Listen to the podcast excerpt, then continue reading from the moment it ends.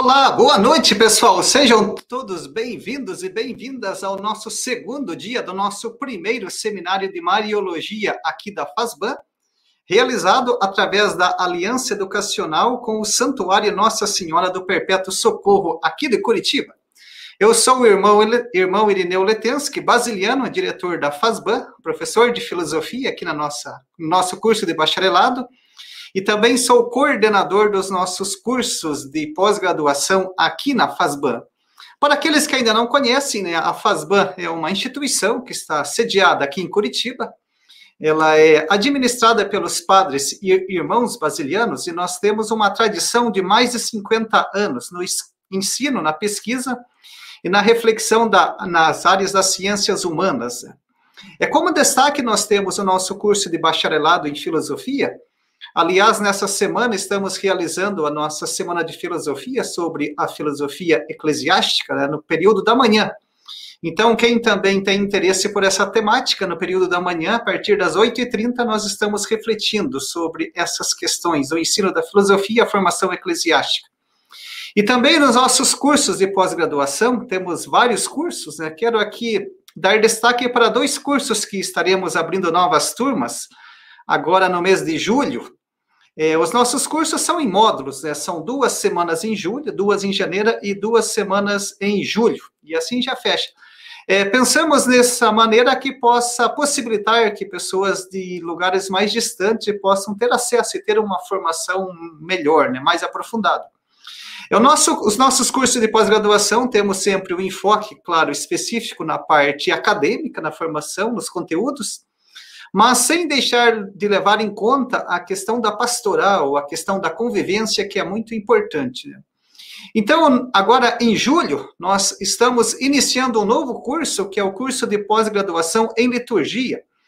É, as pessoas sempre perguntavam, irmão Irineu, quando teremos uma pós em liturgia? E pensamos e fizemos um projeto e já confirmamos a turma, já temos a turma fechada, né? Ainda temos algumas vagas, mas essa turma já está garantida. Vamos iniciar agora em julho. É, esse módulo será de maneira remota, ou seja, online, devido à questão da pandemia. E também teremos a abertura de uma nova turma do nosso curso de Arquitetura e Arte Sacra do Espaço Litúrgico, também um curso bastante procurado. Temos arquitetos, teólogos, filósofos, pessoas que se dedicam a essa área. As pessoas também perguntam, é, eu posso fazer essas pós? Sim. É, toda pessoa que tem um curso de graduação está habilitada para fazer um curso de pós-graduação. E que tenha esse desejo de contribuir com a igreja na questão da pastoral, na questão da missão, será sempre bem-vindo. Né?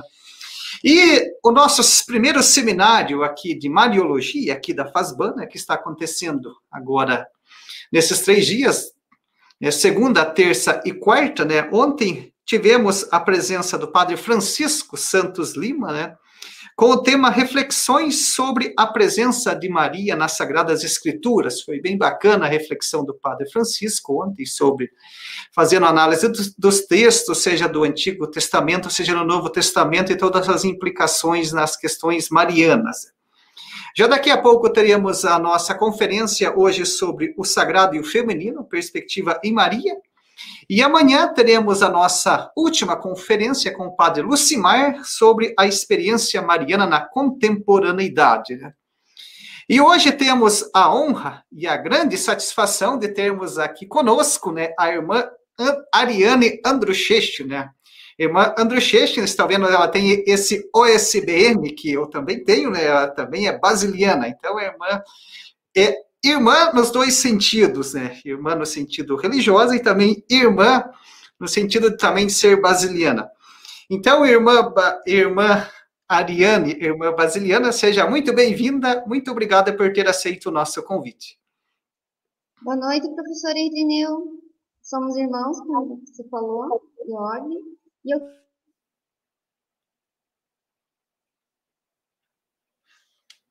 Deu uma travadinha no, no áudio da irmã Ariane, acho que deve ter havido algum problema. Já logo esperamos restabelecer, né? Está travado aí também, né, Leonardo, para você? Ah, também. Travou.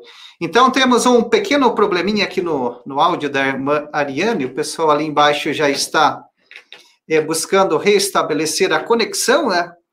É, irmã Ariane, já voltou sua conexão? Sim, já voltou.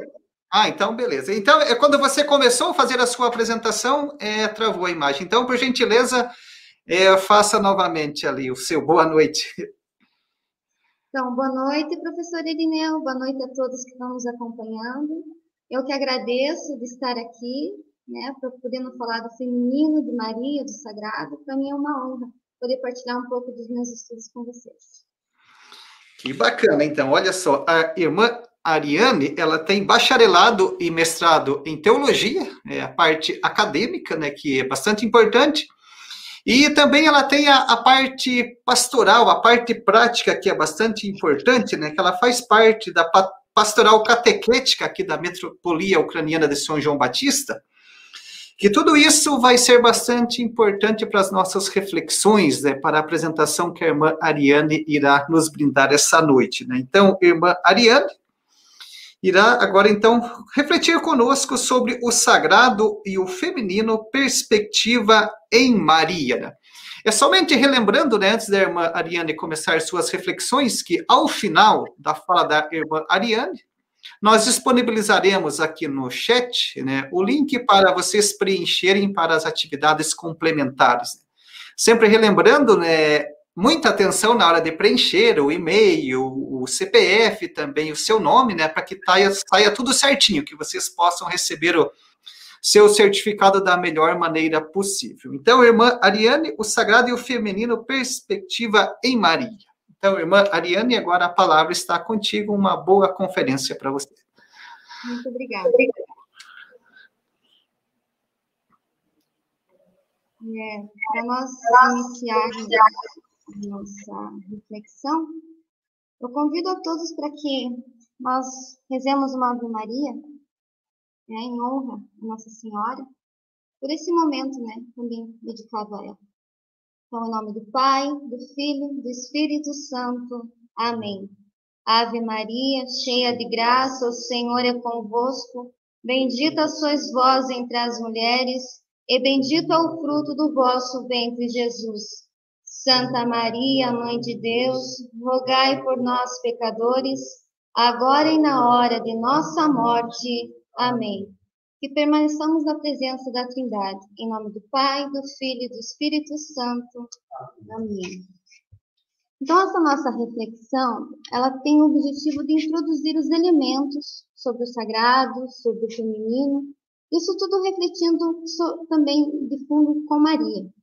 É, porque, queiram ou não, direto, indiretamente, esses temas acabam influenciando na nossa vida, na sociedade, na comunidade eclesial que a gente pertence. Então, esse também é o limite do, do, do nosso estudo, né? É essa temática. Sobre o sagrado. Quando a gente fala de sagrado, a palavra sagrado nos remete ao que está relacionado a Deus, ao divino, então, nos desperta a veneração, o respeito.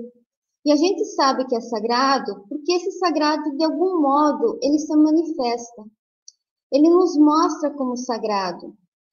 É, ele revela o sagrado porque ele transmite uma experiência extraordinária, não é do comum do nosso cotidiano. Né? As religiões, as culturas, elas já tinham antes uma necessidade de um espaço onde elas pudessem ter esse contato com o sagrado, né? Para nós cristãos, os templos, as igrejas. E nesse espaço é possível que seja feita a comunicação com o divino, nos aproxima do sagrado. É, o humano, ele traz em si esse desejo de, do sagrado, de algo que transcenda a nossa humanidade. Porém, com a racionalização, com o moderno, isso foi esse conhecimento, experiência, ela foi deixada de lado, ela foi colocada como não falso. Um pouco também por os exageros que aconteciam, mas o que aconteceu? Foi se jogado tudo fora. Né? Então, se olha para o religioso, até mesmo para a teologia, com desconfiança, como algo emotivo, como algo manipulador, e se deixou aquele contato que tinha do ser humano com o que ele estava fazendo, que os mais pequenos gestos na, com a natureza, é, até na relação com o próximo. Ela, isso tudo foi se perdendo. E o que acontece hoje em dia é que esse ser humano ele está com dificuldade de se reconectar novamente consigo e com essas coisas sagradas. E outra coisa desse homem arcaico, ele procurava em tudo as mensagens divinas, porque para ele tinha uma mensagem em tudo, bastava ele tentar decifrar. E uma dessas tentativas se deu com a agricultura, com a descoberta da agricultura, né? É, a, o plantar, a mulher começa a observar, né, que a mãe terra, ela tem uma, uma particularidade com ser mulher, né? Ela gera, ela traz a vida. E assim como a, a, só que a, a mãe não recebe de volta e a terra recebe, né? E aí começam os cultos, os simbolismos relacionados à terra. Né? E daí começam os mitos, né? Ah, os símbolos, os aspectos ah, arquétipos, que são as ideias modelos, tudo para se passar um ensinamento até para as futuras gerações que estão vindo. Porque nesse momento é pela imitação que o ser humano está agindo. Para nós adentrarmos sobre o entendimento um pouco do feminino, nós sempre vamos procurar uns elementos ali em Gênesis, na criação do homem. É, o arquétipo homem-mulher, Adão e Eva, ele está presente em cada uma das pessoas. Ele está presente em cada ser humano. Esse aceito esteja consciente ou não. E seja dos tempos mais antigos, como também hoje, hoje em dia nós trazemos esse conceito internamente e que nos faz agir assim sem que nós nos demos conta. Ah, quando Deus cria o homem, ele cria igualmente em dignidade, né? Ele não está diferenciado ali. Ele cria tanto masculino como feminino. Ele é o Adam, né? Que é no sentido coletivo. Tanto é, que a dignidade dessa pessoa, desse ser humano ela é igual. Então, o seu elemento feminino e o seu elemento masculino. Então, para ser ser humano, é presença dos dois elementos, masculino e feminino. Esses elementos, né, eles estão em comunhão consigo, masculino e feminino, e eles também estão com, em comunhão divina. Então, nós temos a comunhão divina e temos a comunhão humana. Ah, Deus olha para o homem e vê ali que ele está sozinho. Ele diz, não é bom que o homem esteja só. Vou lhe fazer uma companhia.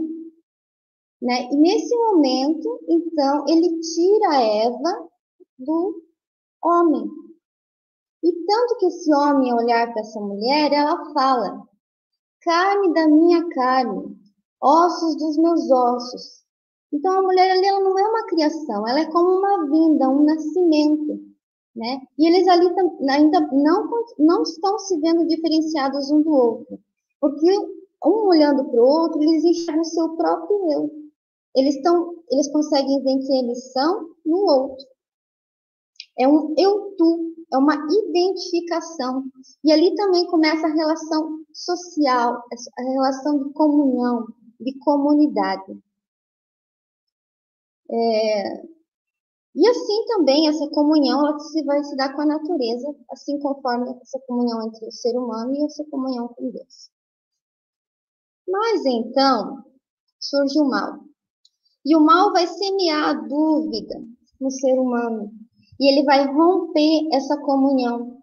E essa, rompendo essa comunhão, ele separa de Deus e separa de si mesmo, né? Porque o homem se entende como homem e a mulher vai se entender como mulher. E eles começam a, a unidade ali do homem e mulher, masculino e feminino, se torna polarizado e repleto de atração e repulsa.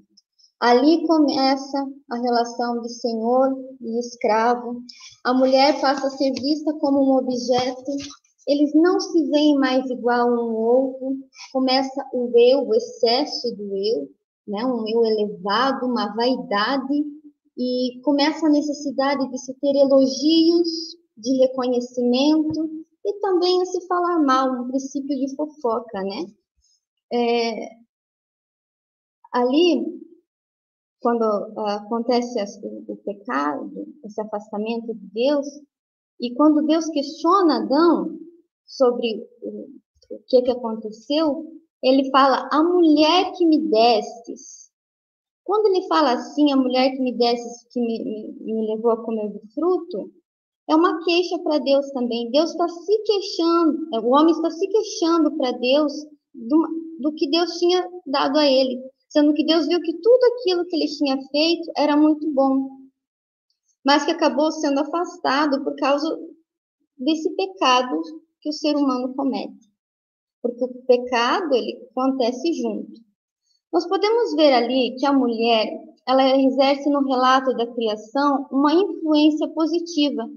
Por que, que é uma influência positiva? Porque ela ajuda na comunhão com os seres humanos. É esse o poder da mulher em relação à, à criação e ao homem, né? Ela está ali como uma auxiliar, auxiliar não no sentido que é inferior ao homem, ela é igualdade. Ela está ali na questão da comunicação. Ela é, tem essa capacidade de comunicação grande. Ah, juntamente com essa ah, ali no segundo no segundo Gênesis 3, nós vamos ver também uma influência de poder negativa, né? Então a mulher deu o fruto para o homem comer, mas o pecado se dá dos dois. Esse afastamento se dá é compartilhado tanto pelo homem como pela mulher. E assim vai de geração em geração. A mulher é a mediação com o que está para além do humano, quer com a serpente, juntamente com tudo que essa figura evoca na linguagem mítica das culturas, de que o homem bíblico está impregnado, quer com Deus, autor de toda a criação. A mulher, ela consegue ter esse diálogo para além do ser humano. Ela dialoga com a criação e ela dialoga com Deus. Porque mesmo a serpente, ela é uma criatura. O mal se utiliza da, da serpente para tentar afastar o ser humano de Deus. E a mulher é o ponto forte da comunicação com Deus. Então ele se dirige a ela. Ah, nós aqui podemos perceber, então, que a religiosidade, religiosidade tem uma particularidade com o feminino, por causa dessa capacidade de dialogar, de dialogar com Deus e com a criação. E ela sendo sensível, né? Então o mal se dirige a ela. E essa ruptura com Deus vai se dar pela desobediência, pelo comer, o desejar possuir, para conhecer o bem e o mal. É uma tentação totalitária. É ali o ser humano, homem e mulher, querendo ser como Deus.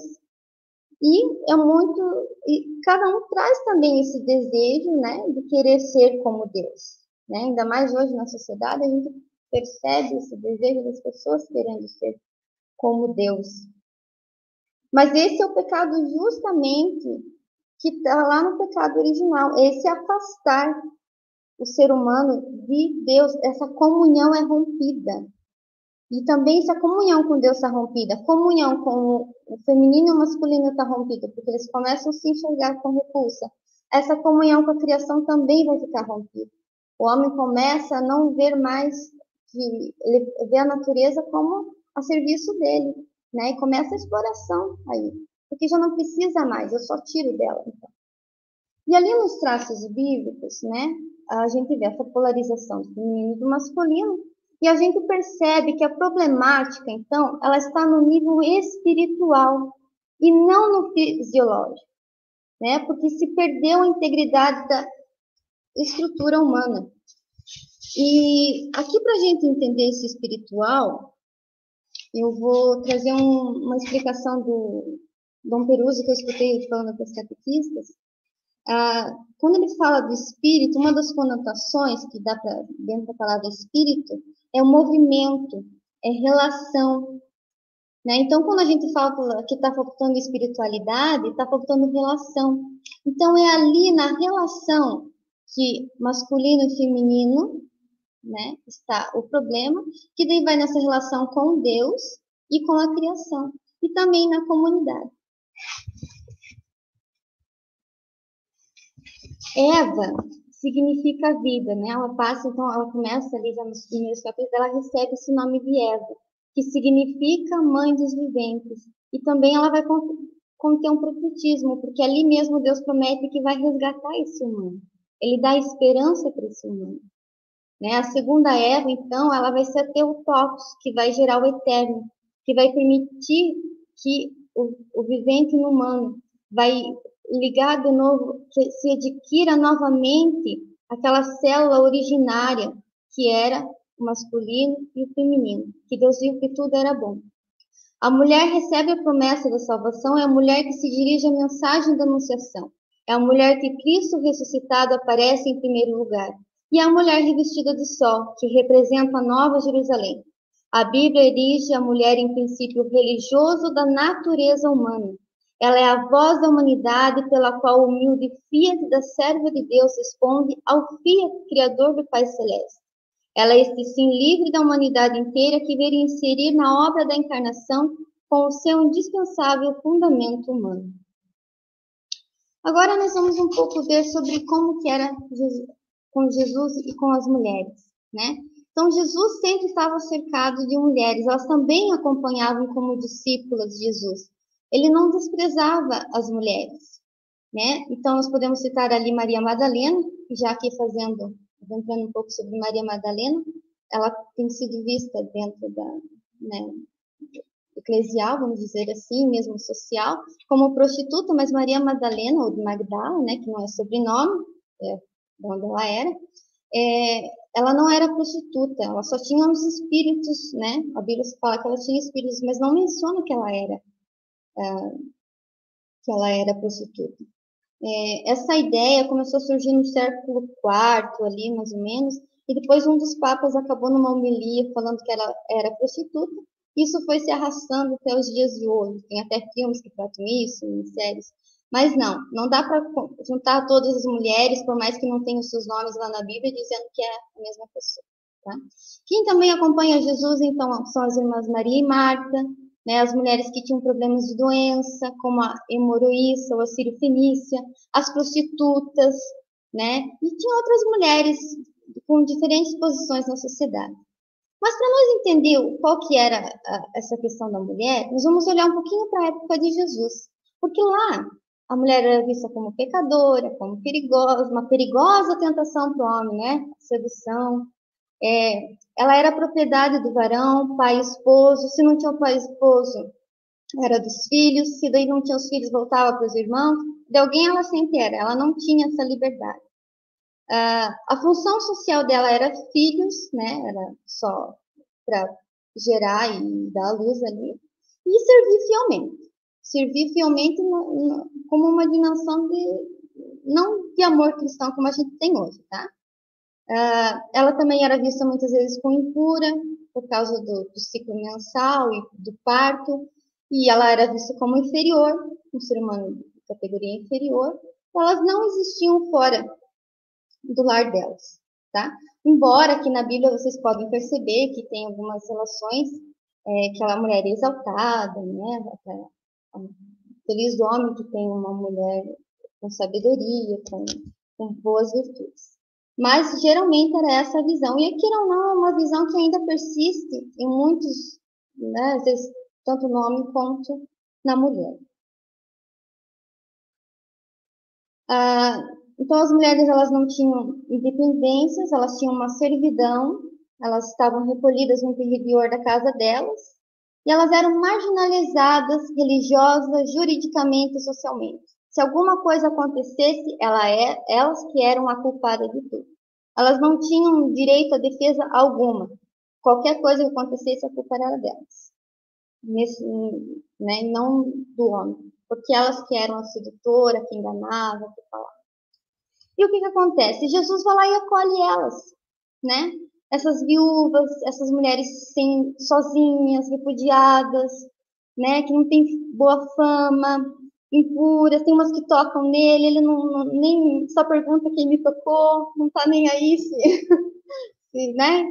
Se vai ficar impuro ou não.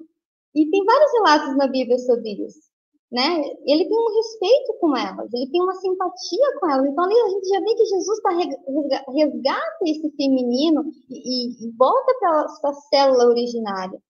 É, ele coloca elas como protagonistas nas histórias delas, né? Igual da viúva colocou, põe como modelo de fé, ela deu tudo que tinha. Ali sobre o divórcio, adultério, ele protege a mulher, né? Porque a, a mulher ela não estava amparada ali socialmente. Jesus diz não. É, o adultério começa no coração.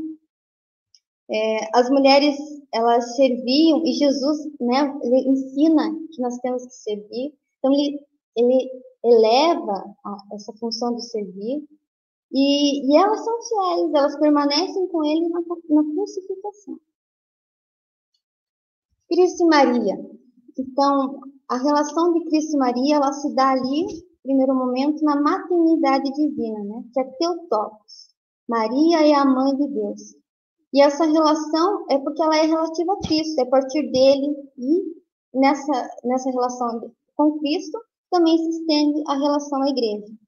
E essa relação vai estar ligada aos mistérios de fé e às realidades humanas, que é na sociedade. Então, essa é até expresso na piedade popular que a gente tem nessa, uh, nessa fé popular que a gente tem hoje em dia. Uh, ora, se Cristo, Jesus Cristo é o centro do cristianismo, Maria é central por ser a pessoa que mais próxima está desse centro. Né? E ela é testemunha e partícipe nos acontecimentos do mistério da salvação. Né? Maria está presente ali como testemunha né? na encarnação, ela está, está no mistério pascal, que é na crucificação e ressurreição, e ela também está presente no Pentecostes. O que a fé católica cria acerca de Maria funda-se no que ela cria acerca de Cristo, mas o que a fé ensina sobre Maria ilumina, por sua vez, a sua fé em Cristo. Então, se nós conhecemos Maria, nós conhecemos também o jeito de Cristo, porque ela nos leva até o filho dela, que é Jesus. Aqui eu trago para vocês um quadro do Clodo Bisbock. Eu não coloquei ele inteiro, mas para nosso entendimento da nossa reflexão, porque senão ia dar muitos slides. É, mas só para a gente ter uma ideia. Se Jesus é o filho do homem, Maria é a mãe do filho de Deus. Se ele é Deus, ela é o santuário da divindade. Se Jesus é o caminho, ela é indicadora do caminho. Se ele é verdade, ela é testemunha da verdade. Se ele é vida, ela é fonte da vida. Se ele é o doador do espírito, ela é o vaso espiritual que contém o espírito. Se ele é a sabedoria, ela é a sede ou o trono da sabedoria. Se Jesus é a aliança, ela é a arca da aliança. Se ele é a luz, candelabro que carrega a luz. Se Jesus é o sol da justiça, ela é a estrela da manhã, a lua, o céu. Então, ela, o que ela é é a partir é para levar até Cristo. E nós então percebemos que no ícone a Virgem com o menino Jesus, o intuito não é mostrar a, o ícone da Virgem, mas o da encarnação, o humano e o divino unidos. É a encarnação que define o lugar e o papel da mulher que se tornou a Teotocos, mãe de Deus e da criança salvadora. Né? Então ali Jesus e Maria, eles resgatam de novo essa célula original que Deus fez lá no início. Maria e a dignidade da mulher. Presença feminina na igreja. Maria é como protótipo. Por que protótipo? Porque ela é a primeira, né, representante, ela é o primeiro modelo de cristão. E por que arquétipo? Porque é essa ideia, é o modelo que a gente traz no nosso interior, para a nossa vivência, para o nosso agir. É, ela traz a dignidade, elevação sobrenatural, união com Deus em Jesus Cristo né? Ela é representante e arquétipo de todo o gênero humano, tanto homens como mulheres. A gente costuma falar que Maria é representante para as mulheres, né? Mas não, ela também é representante para o homem, para o varão. É modelo de fé. Uh, e aqui, então, para nós entendermos a vocação da mulher, a gente precisa entender a vocação natural, primária. A mulher, ela é chamada a ser esposa e mãe, a gerar, a educar os filhos. O homem fica mais com a proteção, né, e com a educação. Embora muitos não, não levem isso tão a sério, é, a mulher acaba assumindo tudo. Então, essa é uma vocação primária. Mas também ela tem capacidade de exercer outras profissões, outras vocações. Né? Ela pode ser médica, ela pode ser cientista, ela pode trabalhar naquilo que ela consiga. Porque mesmo que o homem e a mulher eles não estejam mais naquela unidade, ficam elementos tanto masculinos no, na mulher como elementos femininos no homem. Cada um carrega dentro de si elementos masculinos e elementos femininos. E também a gente aqui pode ver as, a vocação sobrenatural, que é a vocação que vem do alto, que é a vocação dos consagrados, né? Na vida religiosa, até queira ou não, traz um pouco dessa célula originária, né?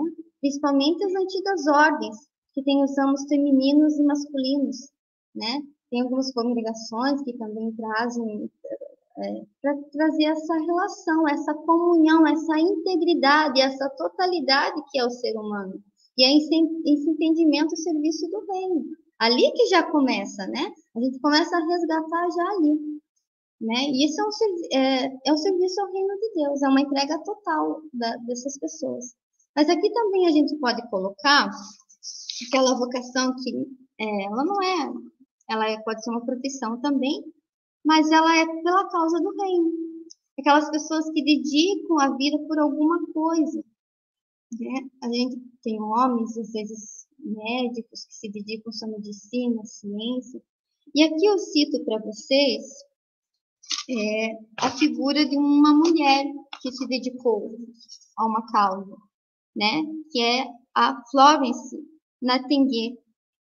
Ela se dedicou à enfermagem e é até que a enfermagem moderna, ela é considerada fundadora da enfermagem.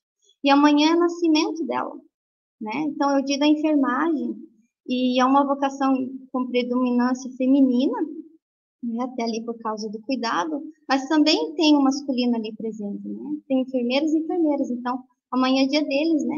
E uma vocação, profissão e vocação tão importantes para nós, né? Para a sociedade, para, para a nossa vivência, ainda mais nesse tempo que a gente está vivendo. É, olhando para essas mulheres, então a gente, vamos citar algumas ali, tem Santa Perpétua e Santa Felicidade, é, elas foram martirizadas, né? Uh, temos Santa Macrina, a jovem. Santa Macrina ela é irmã de São Basílio, de São Gregório de Nissa, de São Pedro de Sebaste. Né? Ela teve uma importante influência na vida dos irmãos delas, dela, na, quanto à espiritualidade. É, temos Santa Mônica, que é a mãe de Santo Agostinho. Ela rezou anos pela conversão da sua família, principalmente do seu filho né? Olha que grande bispo nós tivemos para a igreja.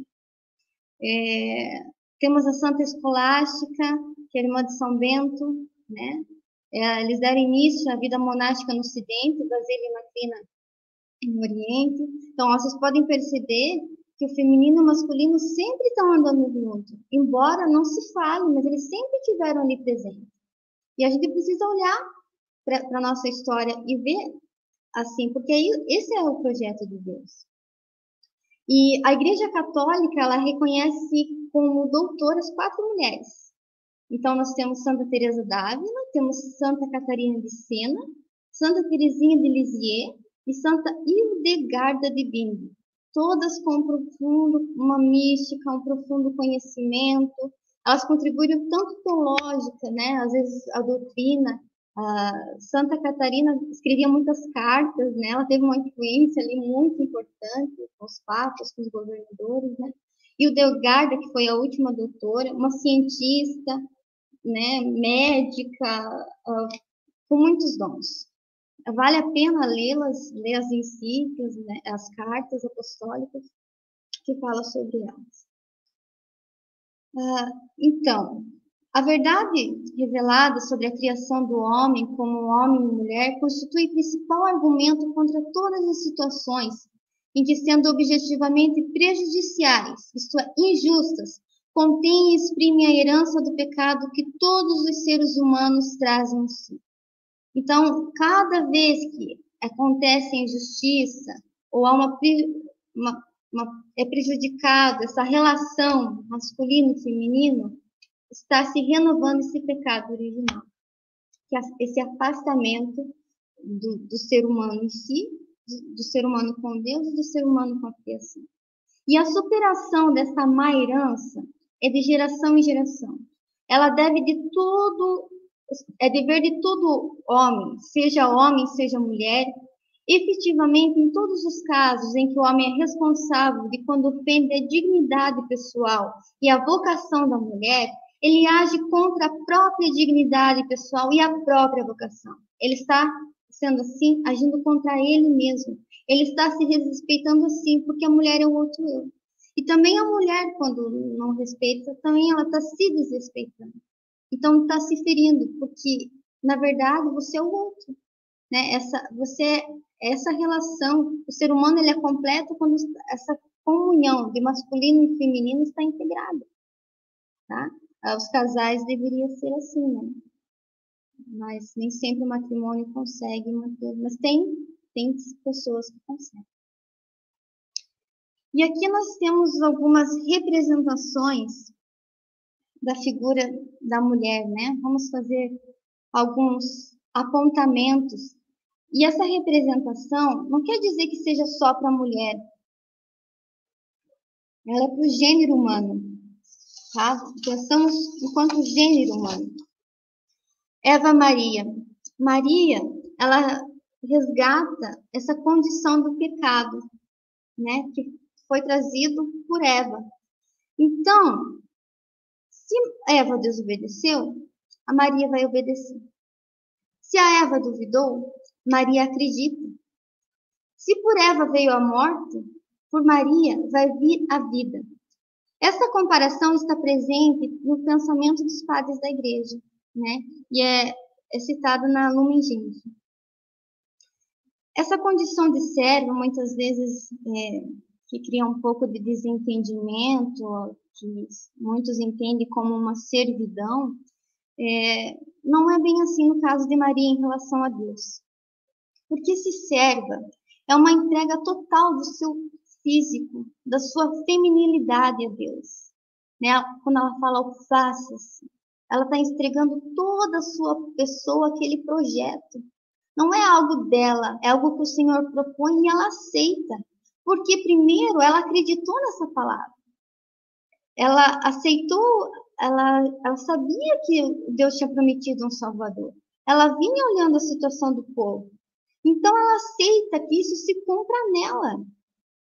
Ela não entendia tudo no momento, mas ela teve fé. E ela, ela coopera livremente, ela se entrega pela obediência. E nessa obediência dela, ela acaba salvando todo o gênero humano. É uma entrega dada na fé e na alegria. Isso não deixou ela triste, ela ficou alegre, tanto que ela exclama Magnificat. Né? Daí nós temos também a promoção da mulher, né? Que ela traz o quê? Ela traz a dignidade da feminilidade. Maria traz essa dignidade de ser mulher, da sua responsabilidade, né, diante do ser humano, diante da salvação. É, até na Bíblia fala, né, nascido de mulher, não fala nascido de Maria, nascido de mulher para que a, a, a o feminino seja restituído de novo ao seu lugar que lhe é devido. É, então, na pessoa de Maria, Deus concede honra a cada mulher. Né? Deus se faz presente na humanidade por uma mulher. Né? Foi no, no, no, no ventre de uma mulher que, que Deus pôde vir até a humanidade. E quando Jesus é, fala, né, que aquela mulher exclama, bendito os peitos que amamentaram, né? O que, que Jesus fala? Ele fala que bem-aventurados quem escuta a sua palavra e põe em prática, porque ele estava se referindo a Maria, né? Ele estava se referindo à mãe dele e enaltecendo também, a partir dela, a figura da mulher. É, também um modelo para a igreja, porque pela fé dela, pela esperança dela, ela manteve a esperança, pela caridade, como que ela, ela via as situações, também faz parte dessa igreja, porque enquanto ela é nossa mãe, mãe da igreja, né? Esse ser mãe foi aceito lá na encarnação e depois junto aos pés da cruz, né? Deus nos deu, Jesus nos deu Maria como mãe da igreja.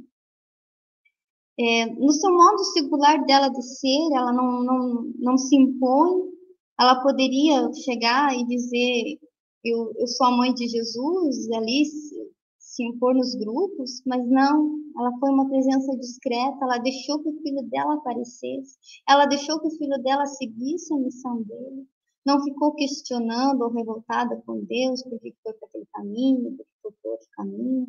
Ela tudo ficava deslumbrada com esse mistério e tudo ela ficava é, é, meditando no coração dela. Maria também traz a esperança, né? Porque ela é a primeira que cresce em ver, né? Como ali nós citamos, ali ela acredita primeiro na palavra para que dessa palavra se faça nela. E essa palavra ela gera no coração primeiro, para daí gerar no útero dela. E ela está atenta a, esperando a salvação de Deus, mesmo é, ela espera diante da cruz, diante da morte do filho dela, ela não se revolta, ela acredita na promessa, ela acredita naquilo que foi revelado, né, por meio dos profetas. E ela não foi poupada do sofrimento. Ela foi muito humana. E a sua maternidade né? Jesus dá a sua mãe a sua mãe à humanidade. Mãe da igreja por gerar novos filhos pela ação do Espírito Santo, né? Geração e educação dos filhos. Maria leva os fiéis até Cristo com afeto materno. Né? Ela gera filhos, né? Pela ação do Espírito Santo. Quantos Maria não leva até Deus? Quantos Maria não leva até Cristo? Né? Isso também deve ser um exemplo para nós na pastoral da igreja, né? É, gerar pessoas para Deus, para Cristo, né? Sem buscar honrarias para o nosso próprio nome, buscando elogios, buscando é, que aparecer mais do que o próprio Deus. Né? Deus ali, porém, o Pai das misericórdias, que a encarnação fosse precedida pela aceitação daquela que era predestinada a ser a mãe de seu filho, para que assim como mulher contribuiu, como uma mulher contribuiu para a morte, a mulher também contribuísse para a vida, né? Então essa predestinação para Maria ser mãe do seu filho, ela dependia do sim de Maria, né? Ela foi preparada, mas mesmo assim Deus deixou ela livre para que ela decidisse se ela aceitava essa salvação, esse meio de salvação. E assim ela resgatou todo o gênero humano. Né? Uh, ela não foi passiva na obra da salvação, mas ela é colaboradora. Ela ajuda Deus nesse processo do, de salvação do gênero, gênero humano. Assim mesmo quando João Batista exclama para Jesus, né? É, Bendito aquele que tirou o pecado do mundo. Esse tira, quando João Batista fala, é pela nova realidade que ele está colocando no mundo. Não é que assim magicamente Jesus tirou o pecado do mundo, né? Ele dá início ao, ao reino, né? Então, pela ação restauração do gênero humano, ali dessa célula originária, então também Cristo e Maria, eles, eles, eles são o início, e que isso vai se transferindo né, de geração em geração. É uma coisa que a gente precisa superar ainda. E ela, ela, essa entrega dela é de modo inteiramente circular. É pela obediência, é pela fé, é pela esperança e é pela caridade. Ela cooperou na obra do Salvador para a restauração da vida sobrenatural das almas. Por tal motivo, ela se tornou para nós mãe na ordem da graça. Então, aqui, se a igreja revive o ser de Maria, que pela peregrinação da fé implica seu espaço interior, o Pai pode realizar essa mesma dilatação nas entranhas, seio e coração da igreja, que abram a Maria seu eu, isto é, o seu espaço interior. Nesse sentido, as mulheres que têm segredo de comunhão antropológica com o ser de Maria serão como que o sacramento da presença da Mãe de Deus da nova maternidade segundo o Espírito, para o tempo, o mundo, a sociedade e a igreja de hoje. Este é o mistério antropológico da mulher. No espírito, sombra e fogo, dar a luz, bênção do Pai, Jesus, a salvação. Então, todas as mulheres têm essa ligação antropológica com Maria, ainda mais quando aceitam esse ser de Maria na, na sua vida. E aqui eu termino e agradeço a vocês por me ouvirem. E aqui está um pouco da bibliografia que eu utilizei para essa nossa reflexão. Muito obrigada. Muito bem, obrigado a irmã Ariane pela sua belíssima exposição aqui. O pessoal está gostando bastante aqui no, no chat. Eu sempre comento, né? Interessante as discussões que o pessoal vai fazendo aqui, né? Então é muito profunda as suas reflexões. Aí também bastante pertinente, né, a sua lembrança pela questão da, da enfermagem, né, dessa bonita missão, né, sobretudo nos nossos, nossos tempos, é uma missão de defesa da vida e de cuidado, então aqui também o nosso parabéns, né, por esse dia de amanhã, né, que representa tão bem a, essa questão desse trabalho, né. É, relembrando que né, os nossos cursos de pós-graduação aqui da FASBAN, né, estaremos com dois cursos novos agora em julho, né, o curso de Liturgia e Arquitetura e Arte Sacra do Espaço Litúrgico. Vocês poderão acessar ali no link fasban.edu.br, né, poderão acessar e ter mais informações sobre esse curso.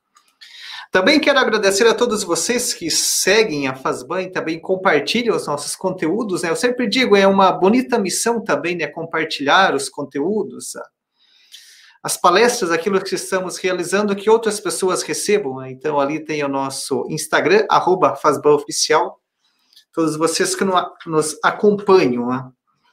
É, relembrando que essa palestra aqui da irmã Ariane, como as outras palestras nos outros dias ficam disponíveis no nosso canal do YouTube da, da Fazban.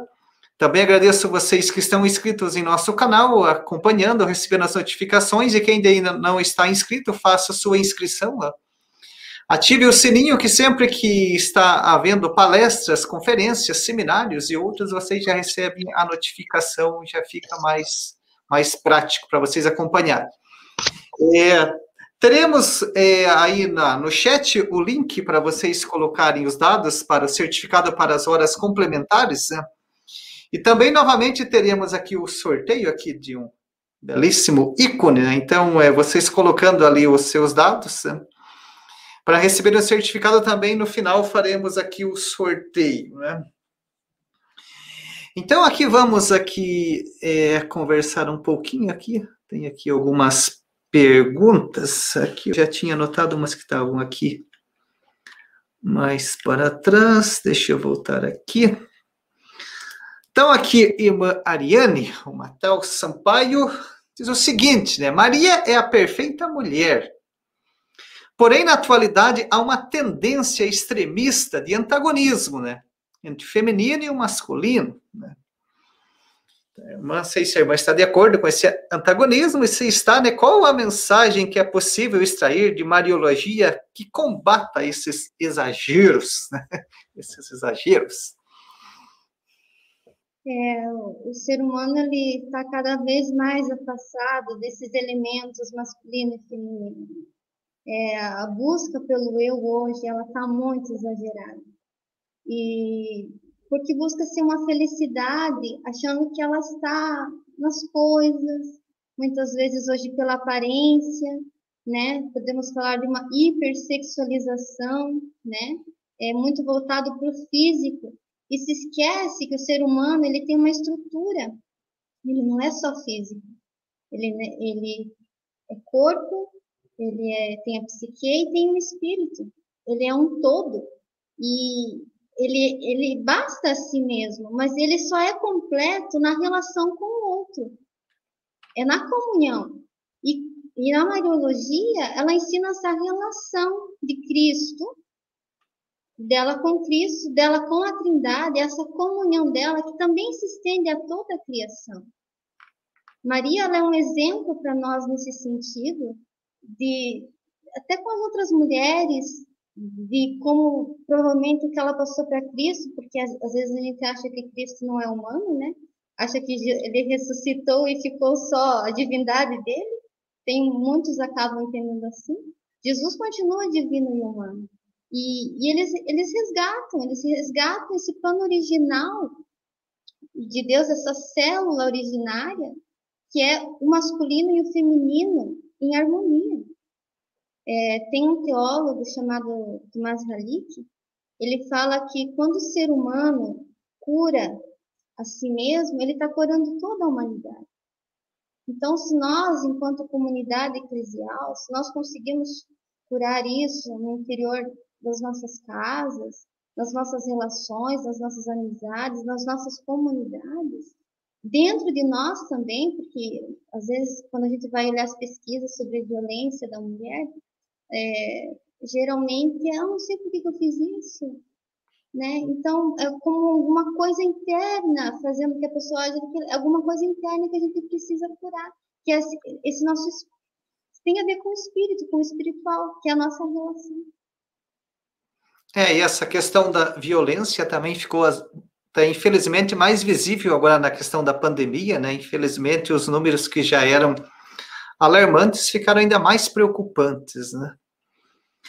Vamos aqui do João Luiz, João Luiz, aqui nosso estudante aqui da FASBAN.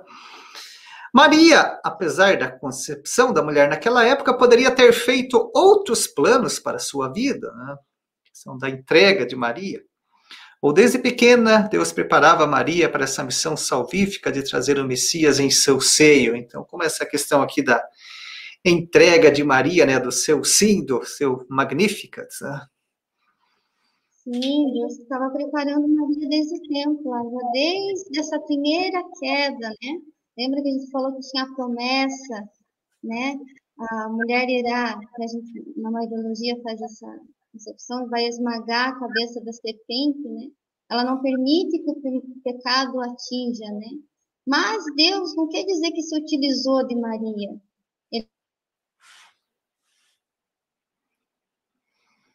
Opa, deu novamente aqui um pequeno problema na conexão da irmã Ariane, né? Já logo vamos aguardar aqui a restabelecer a, a sua conexão.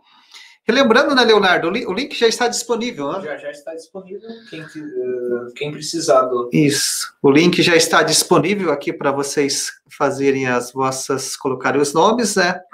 E lembrando que, além do certificado também, quem está se inscrevendo, vale aqui, no final faremos novamente o sorteio aqui de um ícone. Então, a irmã Ariane, em que retornou, né? A tecnologia está aí para isso, né? Voltamos novamente, então, é por gentileza, irmã, se puder retomar a sua a sua argumentação desde o início, né? Então, Deus já estava já estava dentro do plano da salvação, né? Ele já promete a Eva que, que vai ter de novo essa restauração originária, né? Essa comunhão do ser humano de si mesmo, de si mesmo, os elementos masculino e feminino, é, a comunhão com Deus, a comunhão com a, com a criação, e está na promessa da mulher, né? que ela vai esmagar a cabeça da serpente, né? Porque Maria não deixa o mal entrar. Mas não quer dizer que Deus é, se utilizou de Maria como um objeto. Não, ele tem a promessa, né? É uma promessa que ela se dá ali na encarnação e ela tem também vista escatológica, que é ali no Apocalipse, né? Que é essa figura dessa mulher. Então, o, o, o Gênesis e o Apocalipse fazem, nos trazem essa, essa, essa missão salvífica, né? Que ela participa da missão salvífica do Jesus. Quero aqui compartilhar algumas mensagens. Eu sempre digo que é bacana as, as mensagens, os comentários que as pessoas fazem também aqui, né? Quero compartilhar alguns aqui, por exemplo, o Iago aqui, ó, excelente reflexão. Obrigado, irmã Ariane, por compartilhar essas ricas palavras que muito contribuem para o crescimento da fé e o cresci... para o crescimento da fé e o crescimento espiritual. Né? Aqui a Ana França, né? Maria não é modelo de submissão, ela é sim modelo de fé e obediência, né? É isso, né, irmã? Né? Sim, com certeza. E não só para mulher, o gênero humano, né? Vamos aprender a nos acostumar a, a, nas nossas relações a olhar é, esse ser humano como homem e mulher. Temos aqui mais uma questão do Júnior. Maria, no contexto dos evangelhos, busca a relação entre Cristo e a igreja. Como entender a eclesiologia por Maria, modelo de igreja? Possível pensar uma uma eclesiologia, um modelo nessa relação? Como a irmã Ariane pensa essa questão? É o que os documentos da igreja ali nos colocam, né? Maria, ela, ela é esse modelo para a igreja porque ela também é mãe. É uma maternidade espiritual, né? De gerar novos filhos, né? Pela ação do Espírito Santo. É uma ação que vem de Deus, né? Maria, ela é colaboradora, né? Então, quando, a gente precisa pensar numa eclesiologia assim também. E, queira ou não, acaba entrando todos esses outros elementos que a gente acabou de, de trabalhar aqui nesse nosso estudo. E, e cabe a nós a, a, fazer que isso realmente não fique só dentro do, do, dos documentos da igreja escrito ali, mas que isso realmente tenha uma, uma ação prática que isso realmente esteja na nossa vivência cotidiana, no nosso ser igreja e no nosso ser sociedade também. Que a gente não separe assunto de igreja de um lado, assunto social do outro, né? Que isso faça parte de uma totalidade, de uma integridade, porque esse é o, é o plano original de Deus. Que a gente esteja integrado uns com os outros, né? Então, esse é o nosso ser eclesial também. Ah, Ana aqui traz uma questão interessante, né? Muitas pessoas se confundem, achando que todas as santas são Maria, Nossa Senhora, Mãe de Jesus. Né? Pode nos falar um pouco sobre isso e como podemos explicar essa diferença de forma sutil, mas objetiva? Que as santas não são Maria. Então, eu, eu sou catequista, né? Quando é, chega o mês de maio. Deve ter essa experiência também, né? É, a gente aprende muito com as crianças, né? Então, quando chega o mês de maio, eu sempre pergunto para eles: quantas Nossas Senhoras existem? Hum. Eles ficam todos na dúvida, assim, né? É, mas daí sempre tem uns que dizem, ah, existe não sei quantas. Daí outros dizem, ah, não, existe só uma. E realmente só existe uma Nossa Senhora. O que a gente tem são títulos marianos. E geralmente esses títulos marianos, eles vêm diante de algum contexto. Né? Aqui no Brasil nós temos Nossa Senhora Aparecida, ela apareceu num, num contexto, né? Se a gente for olhar, uma coisa bem significativa que tem, é que naquela época tinha da escravidão, os senhores acabavam engravidando as moças negras e o que eles faziam? Cortavam a cabeça dela fora e jogavam no rio. E como Maria é encontrada, é, o corpo e a cabeça separados, né? Então, queira ou não, é, um, é uma aclamação para aquela situação do que o povo estava vivendo é, Nossa Senhora de Guadalupe, né? Que força que esse título teve e o que o ser humano não conseguiu ali a, a Senhora de Guadalupe ela conseguiu, né? Porque se você for ver no México, ah, nem todas são católicas, é uma porcentagem, né? Acho que 90%, não sei como está hoje, mas todos são guadalupanos, todos olham para essa Senhora. Então Maria ela tem uma expressão muito forte também socialmente, né? E às vezes, quando a gente pede assim, ah, deu algum título de Nossa Senhora, ah, fica falando Santa Luzia, fica falando Santa Não, essas são expressões, são mulheres que elas tiveram uma importância dentro da igreja, mas elas não são Maria. Tem aquele vínculo, né, antropológico Sim. que a gente tem, mas elas não são Maria. Aqui a Isabela fez uma bonita contribuição. O segredo de Maria. Escute e reze, não queria ter razão, cale-se. Ela é exemplo de oração, de porta do céu, ela nos trouxe Jesus. Ela aceitou ser a mãe de Deus e passar por tudo, mesmo não sabendo. Né? É por aqui o caminho, irmã. Escuta a razão, ela, a oração. Ela ia meditando, eu acho que ela ia entendendo essa revelação de Deus na vida dela e na vida do filho dela e para a humanidade também. Ela se via parte desse projeto e, e, não abandonou até o fim, né? Manteve-se fiel a Deus ali em todo momento da vida dela. Mas aqui também, aqui, aqui uma bonita contribuição também do Mateus. Deus nunca retirou a liberdade de Maria. É, é outro tema interessante, né? Questão da liberdade. Mas pelo seu sim e adesão, Maria é a superabundante de graças, ou a que, caritomena, em grego, cheia de graça, e plenamente livre, correspondendo perfeitamente à vontade do Senhor, né? ela correspondia porque ela acreditava nessa vontade, né? Hum. Maria agia muito pela fé dela, por aquilo que estava dentro do ser dela. Ah. E ela confiava em Deus, mesmo que, que as condições humanas é, não fossem favoráveis a ela, né? Se a gente hum. olhar, Maria engravidou, né, no contexto social assim, que José também estava angustiado com aquela situação, né? E ela hum. soube ali se manter firme, mesmo assim ela não deixou de ajudar a prima dela, Isabel, ela vai ao socorro, né? Ela, até o primeiro milagre de Jesus nas bodas de Canaã, né? É uma coisa assim característica da mulher, de, de, da, da, intuição, de ver o que está faltando e, e falar para Jesus e, e ele fica, mas que eu tenho com isso, né? E, mas mesmo assim ela confia e fala, faz tudo o que ele disser. E é isso que nos falta hoje, né? Fazer o que Jesus está falando, que Deus deseja de nós. Aqui a irmã já comentou um pouquinho sobre isso, né? Mas o Jonathan aqui talvez poderia falar mais um pouco, né? Sobre a anunciação de um lado a visão de que Maria foi consultada para ser mãe de Jesus e de outro que ela foi comunicada, o que dizer sobre isso, se for Maria foi preparada desde sempre, né? Aquilo que a irmã estava comentando anteriormente, né? Não foi uma comunicação, é, foi, é uma é. comunicação, porque é um, a anunciação é um diálogo, né? Maria pergunta, ela, ela quer saber como que aquilo vai acontecer, né? Ela não estava, não, não foi uma coisa cega, ela, ela, ela dialoga com, com, com Deus, ela, ela pergunta, ela quer entender a função dela ali, como que isso vai dar, mas ela acredita, ela acredita na palavra do, do anjo, no que é revelado, então ela, ela, se entrega totalmente, o ser dela, o feminino dela, ela deixa que Deus age também.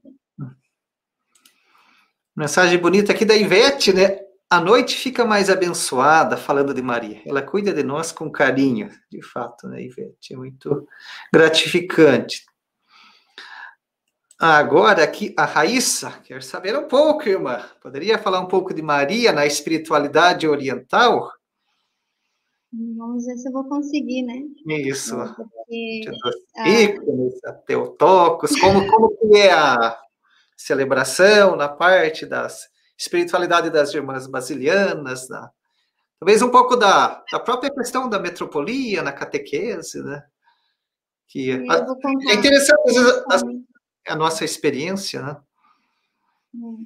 Uma das nossas noviças, uma vez, tinha ido para uma formação do novinho, e era justo era o curso de Mariologia. Uhum. E o, o assessor pediu para que cada um preparasse a, o título de devoção da sua, da sua congregação, da sua ordem. E ela chegou desesperada em casa. Ela uhum. disse: Nós não, não temos nenhum título. é, a nossa ordem não, não tem nenhum título. O que eu vou apresentar? né? Acho que ela deve estar assistindo. É, agora ela já é irmã. Ela hum. disse assim: Eu disse para ela: Não, você vai dizer que nós temos a Teutocos. né? Porque não é que a nossa ordem, embora não tenha um, título específico para Maria, porque nós todas sempre vemos nela a mãe de Deus ali. Né? Então você vai lá e vai apresentar isso. E foi muito legal, ela disse, porque daí a partir daí ela, porque é o, é o primeiro, né, é, primeiro reconhecimento ali de Maria, ela como mãe de Deus. E queiram ou não, todos os ícones, eles estão referenciados ali. E é. geralmente no ícone oriental, é, vai ser poucos, mas geralmente ela está com Jesus nos braços. Dificilmente você vai encontrar um ícone que a Maria não esteja com ela nos braços. Né? Então a gente pode fazer muita reflexão uh, a partir desses ícones, né? Pegar, não sei, eu coloquei alguns ali para vocês verem. Tem um muito bonito, né, que é a mãe da ternura chamado, né, que Maria está é. uh, no rosto de Jesus. Então, ver a expressão que cada um nos traz é, para a vivência, para a própria espiritualidade, né? Porque esse é o intuito do ícone, né? Essa mística é o que nos traz é, os traços, eles, eles têm um, é, a missão é te levar ao transcendente. Né? É, e Maria, ela nos traz Cristo. Né? E ela é essa salvação também. Então, em cada detalhe de cada ícone, você pode fazer uma leitura, dependendo do que ícone quer, transmitir. E é, dentro das igrejas, é, sempre vai. Tem toda uma, uma iconostase, ali está contando a história da salvação, Maria está presente. É, dentro da liturgia, várias vezes ela é mencionada, né? algo que é diferente da, da liturgia latina. Né? Então, sete vezes, né, ela é mencionada. Então, tem toda essa devoção, essa honra, sabe-se que, Maria, ela, é, ela foi fundamental, né? É. é. Para que pudesse a, a, nossa fé, o que nós temos hoje, que é Jesus. A própria Pocron, né, a, a protetora, né, Isso. que na, na Ucrânia, né, bastante forte, né? É, é sempre... a ela não está com Jesus nos braços, mas ela está com, com o véu, né? Isso. Com essa mãe protetora, aquela que protege, que guarda os filhos, né? cuida. É, são é sempre é cristocêntricos, né? Os ícones, né? Aqui os nosso pessoal, os seminaristas barnabitas sempre estão conosco, né? Seja nas, em todos os eventos, né? Você mandar um abraço, senhorita Barnabitas, então a irmã está mandando um abraço para vocês. um abraço para vocês, sim. Deus abençoe, que Maria é. guie, leve até Cristo. Os seminaristas Barnabitas sempre estão conosco aqui nos nossos eventos de, de Benevides, né? Sempre estão aqui conosco acompanhando. Então aqui temos é, belíssimas mensagens, né? Aqui o, o padre Antônio Roig também, né? Na liturgia oriental existe um momento especial de louvor a Maria após a consagração, né? É na, no, no, no Dostoino, né? Dostoino. agora no tempo de Páscoa é um, é um outro hino, né? Voltado totalmente para a ressurreição. Da ressurreição. É, também tem os tempos litúrgicos, é. né? E assim também vai mudando as orações. Hum. Mas referencia-se bastante a ela. Isso. Obrigado, Padre Antônio, aí pela colaboração. Né? Então, é, obrigado, irmã Ariana, aí, pelas suas contribuições. Agora vamos aqui para o nosso sorteio, Leonardo. Vamos. Vamos aí, então, aqui, colocando aqui na tela, nós temos 564 inscritos. 564 pessoas aqui, né, que assinaram a nossa lista de presença. Então vamos girar a nossa cumbuca. Número 300. Número 300. Vamos lá. Ver quem que é a pessoa aqui.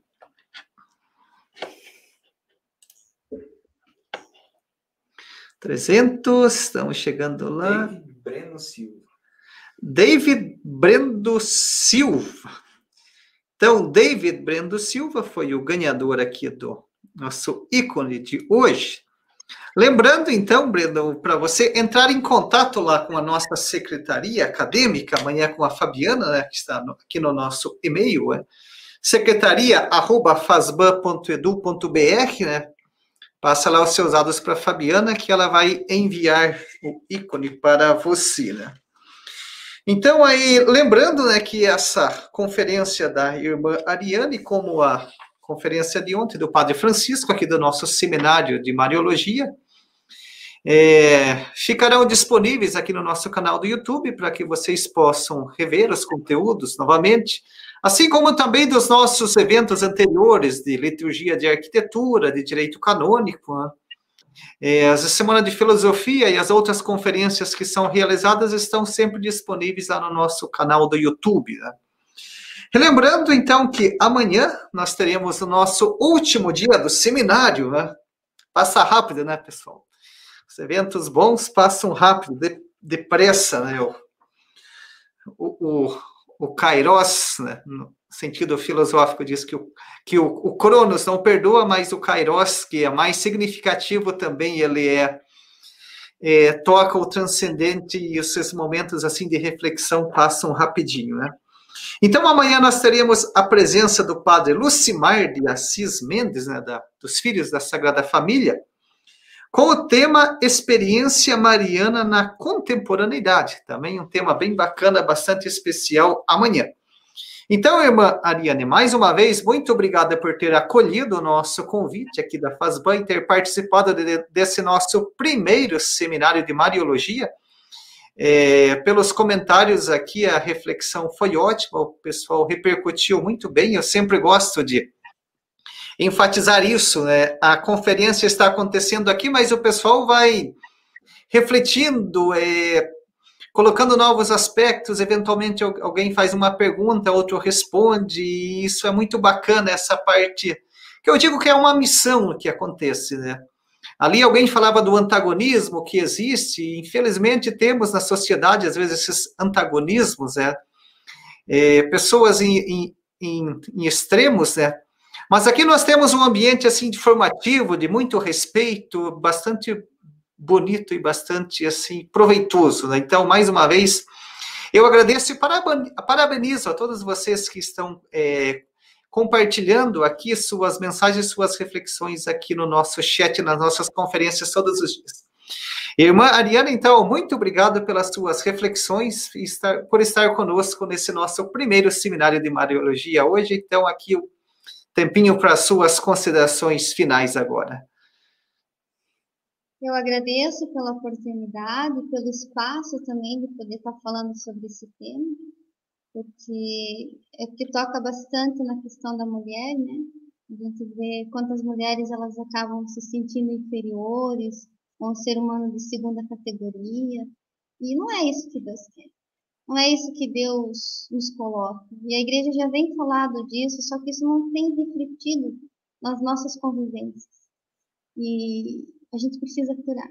E a gente precisa realmente fazer que isso se torne real. Né? Se a gente realmente acredita no reino de Deus. Isso não seja só apenas uma coisa que está escrito lá e a gente não tem uma vivência, uma ligação com a nossa vida, com as nossas ações. E eu agradeço a todos vocês que estiveram aqui me ouvindo, escutando um pouco e que tem seguido a FASBAN também, tem, eu também tenho participado de alguns seminários e tem enriquecido bastante o nosso conhecimento. Né? E quando a gente faz, mesma coisa em Mariologia, não quer dizer que vocês saíram aqui especialistas em Mariologia. Um aperitivo. Então, pontinhos, é. para que vocês comecem essa reflexão sobre Maria, né? Uh, a gente hoje ouve falar de valores cristãos, mas as pessoas não sabem o que é valores cristãos. Eles têm uma falsa ideia do que é valores cristãos. Assim como a gente pode ter uma, alguma falsa ideia sobre, uh, sobre a, a, relação de Maria, sobre a relação com Cristo, sobre a relação do nosso ser igreja. Então é importante essa formação também. E parabéns para vocês que estão buscando essa formação. A nossa fé ela precisa compreender também. Que bom, e já que a irmã falou desse prosseguimento no estudo, né? Então, a, como vocês perceberam, é, o, os slides da irmã Ariane, e ao final tem uma rica e uma vasta bibliografia, que esses slides ficaram aqui disponíveis para vocês. Acredito que a maioria baixou os slides. Fica aí o convite, né? Para vocês procurarem essas bibliografias e aprofundarem a partir dessas reflexões que essas provocações que a irmã Ariane muito bem nos deixou hoje. Então, pessoal, muito bem, desejo uma boa noite para vocês, né, um bom descanso, e nos encontraremos amanhã, às 19h30, novamente aqui no canal da Fazban, com o tema Experiência Mariana na Contemporaneidade, com o padre Lucimar de Assis Mendes. Então, uma boa noite, um bom descanso para vocês e até amanhã.